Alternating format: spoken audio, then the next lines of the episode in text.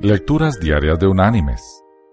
La lectura de hoy es tomada del primer libro de la Biblia, del libro del Génesis.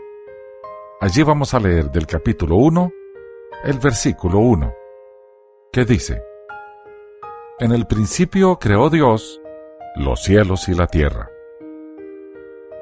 Y la reflexión de hoy se llama ¿Casualidad? Hace muchos años, Sir Isaac Newton hizo un modelo de trabajo de nuestro sistema solar. En el centro había una bola dorada grande que representaba el Sol y girando alrededor de ella estaban los planetas, pequeñas esferas adheridas a las puntas de varas de diferentes longitudes.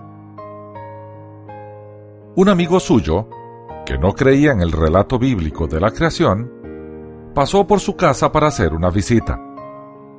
Al contemplar cómo Newton hacía mover a los pequeños planetas en sus órbitas, el hombre exclamó, Vaya, vaya, qué cosa tan exquisita. ¿Quién lo hizo? Sin levantar la vista, Newton contestó, Nadie. ¿Nadie? preguntó el amigo.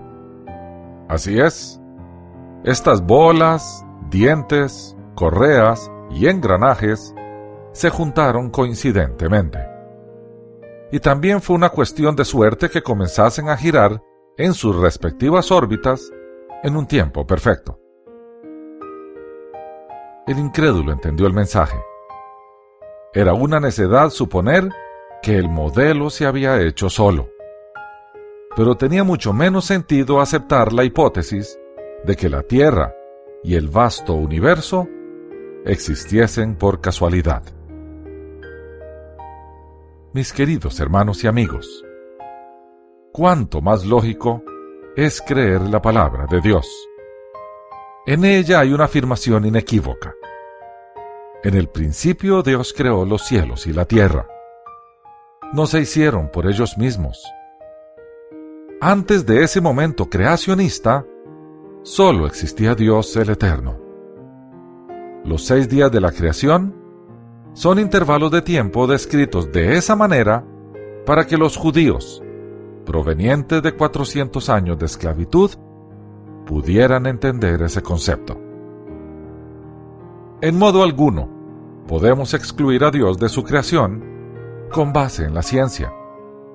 Al contrario, la ciencia solo descubre lo que Dios ya hizo. Por lo tanto, la ciencia complementa la teología, no la descalifica. Honremos al Dios de la creación, alabemos la obra de sus manos. Que Dios te bendiga.